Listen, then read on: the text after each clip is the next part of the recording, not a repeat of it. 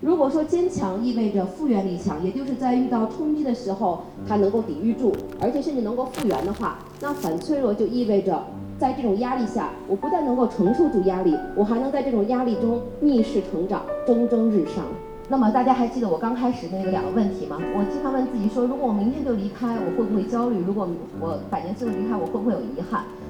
但是我现在已经知道，我不会再对抗和去克服这种死亡的恐惧。我会因因为这种恐惧，我会更好的懂得取舍，平衡我生活中的一切，知道自己做要做怎样的选择。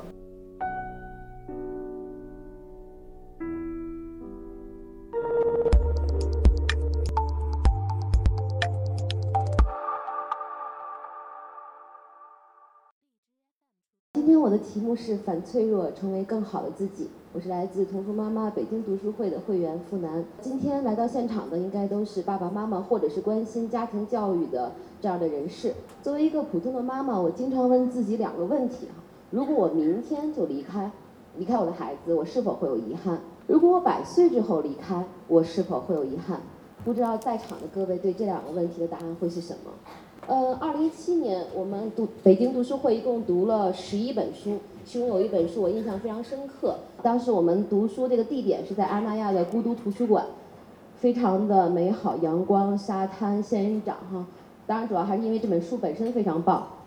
二零一二年，《人类简史》以希伯来文出版，一经问世就变成一本超级的畅销书。作者呢，在这本书中呢，提出了一个观点，就是我们这一类的智人的历史呢。在有三次的重大革命，第一次是大约七万年前的认知革命，第二次大约是一万两千年前的农业革命，让我们的人类历史进行了加速，大概五百年前的科学革命，让我们的人类历史开创了新局。其实，在数万年前，在地球上存在了很多的人类，不光我们这一支智人，比如说那个尼安德特人，他们的基因和我们非常的类似，但是在七万年前的认知革命之后。为什么就只剩下了我们这一支智人呢？据现在的一个普遍的结论说，是因为发生了基因突变啊，基因突变改变了我们人类大脑的这样的一个认知，改变它的连接方式，我们一种新的方式进行思考，以新的语言进行沟通。那么问题来了，基因突变又是怎么发生的呢？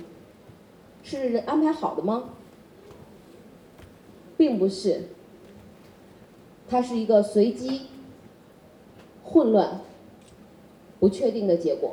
呃，这本书让我想到了一部我很喜欢的电影，可能很多人看过看过这个电影，它叫《劳拉快跑》啊。在这个劳拉的快跑的不断的快跑过程中，发生了很多的这个随机性，周围的人的命运都发生了改变，包括劳拉自己。我们的人生就其实就像我们人类历史一样。以前我们在培养孩子的时候，我们会想说，我们不希望孩子很脆弱哈，我们希望培养一个坚强的孩子哈，那个能够承受这个这个打击啊，能够复原力很强。在现在这样一个社会里边，不确定性越来越强，信息化越来越强。那么在这样的时代里，我们培养孩子的目标就不再是坚坚强，而是反脆弱。反脆弱是一个超越了坚强的概念。如果说坚强意味着复原力强，也就是在遇到冲击的时候，它能够抵御住，而且甚至能够复原的话，那反脆弱就意味着。在这种压力下，我不但能够承受住压力，我还能在这种压力中逆势成长，蒸蒸日上。反脆弱是有机体进化的过程，也是个人得到幸福的这样一个途径哈。在很多年以前，我看过一部电影，叫做《壮志凌云》，它是根据美国空军的一个代号为 Top Gun 的这样一个训练课程改编的。受训人员呢，就与这个任教于 Top Gun 那种顶尖高手进行空对空的这种对抗训练。在这个过程中会有真实的伤和亡，所以这个训练人员他必须要拼尽全力才能够完成这个对抗。在这个过程中，美国空军的这种对抗力，美国空军的作战力得到了极大提升。但是发生在二零一一年的事情大家都很清楚，有机体的这个进化呢，它需要的是这个呃压力啊混乱不确定性。为什么呢？因为是基因库是利用这种冲击来确定优胜劣汰，提高整体的这种抗压力。那么作为个体，如果我们不想被这个基因库牺牲掉啊，那么我们就要用这种反这个反脆弱来构建我们自身的这种竞争力，才能够保存我们的基因存活下去，才能走向成功和幸福。那反脆弱性呢，还能帮助我们对抗死亡焦虑。人类大概是这个世界上唯一一种对自身存在感到困惑的这样的一个物种哈。呃，没很少有人不恐惧这个死亡，除了对死亡本身的这种恐惧和焦虑之外，它还会以很多的形式伪装出现。比如说过度的沉溺于物质享受啊，比如说陷入人生无意义的茫然啊，还有的人会表现为他对自我提升和这种学习过度的这种执执拗，因为他为了掌控人生。还有一种很典型的就是对于子女的过度保护和过度担忧，它都是其实是一种对死亡的这种恐惧啊。但是正是因为死亡的虎视眈眈，它还会让我们产生一种紧迫感、一种压力感，才会认为知道我们要在这种有限的时间之内，如何去抓抓住时间，去做出更多有意义的事情。那么大家还记得我刚开始那个两个问题吗？我经常问自己说，如果我明天就离开，我会不会焦虑？如果我百年之后离开，我会不会有遗憾？但是我现在已经知道，我不会再对抗和去克服这种死亡的恐惧。我会因因为这种恐惧，我会更好的懂得取舍，平衡我生活中的一切，知道自己做要做怎样的选择。那么反脆弱在当代，大家可能会想说，那反脆弱在当代它会有一种什么表现呢？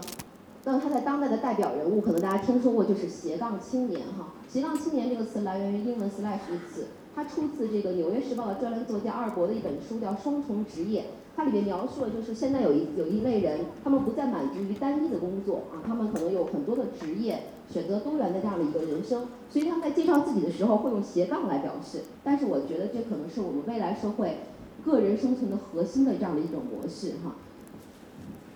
我们去年那个读了一本书，叫做《为未知而教，为未来而学》。我想说的是，我们要教会我们的孩子使用现在还不存在的技能。去解决现在还不知道的问题，以胜任未来还未有诞生的工作，这才是我们作为现在家长的这样的一个职责。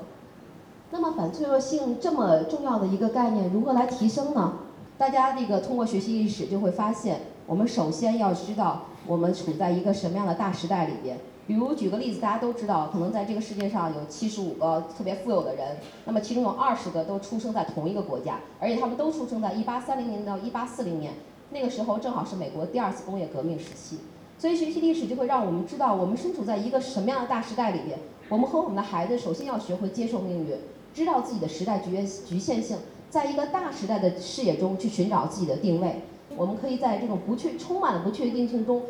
找到那个灵光乍现的那个规律。比如说，我们可以通过对第一次工业革命、第二次工业革命、第三次这个科技革命以推断。啊，我们第四次的智能革命在出现在将会在什么时候出现？以及我如果我们恰逢其时，可以在其中做些什么？那么我们在学习的过程中知道了很多人生的这种可能性，那么我们会对人性更加有包容，也就会让自己更具有惯韧性和这种呃耐性。我们也会对生命有了更多的想象力。我们在这个过程中就会去寻找自己的这样的一个爱好，因为我们知道世界既然如此多样，其实没有一条路真的就是万无一失、百分之百正确的。那么干嘛不追寻自己的兴趣前行呢？学习历史，指向未来，提升自己的反脆弱性。我们通过学习历史，接受了命运，知道了可能。那么我们最终知道，我们只有通过终身学习，才能提升自己的反脆弱性，以去对抗或者去迎接这个充满了不确定性的未来。如果在这个过程中，我们终于懂得真正的财富，也许就是高枕无忧，啊，问心无愧，相互感恩，远离嫉妒，胃口良好，呃，肌肉强健，呃，精力充沛，嗯，经常开怀大笑，呃，很少独自用餐，适当的体力运动，有点爱好，所有的这些其实都是通过减法做到的，也就是有机体发展过程中，通过负向方法帮助我们实现成功的可能性。在新年伊始。啊，我们都立了很多的 flag，列出了很多的目标，希望自己能够成为一个更好的自己。那么，什么是一个成更好的自己？又如何成为一个更好的自己？通过学习人类简史，我知道，成为更好的自己，不是复盘富兰克林的成功人生，也不是照抄全球第一的芬兰教育。他们是反脆弱性极其强大的人，他们得以让自己的天赋自由，他们坚毅，有诸如阅读这样的良好习惯。当我们的反脆弱性逐渐的强大，我们最终就可以走向幸福。希望二零一八年我们都能成为更好的自己。谢谢大家。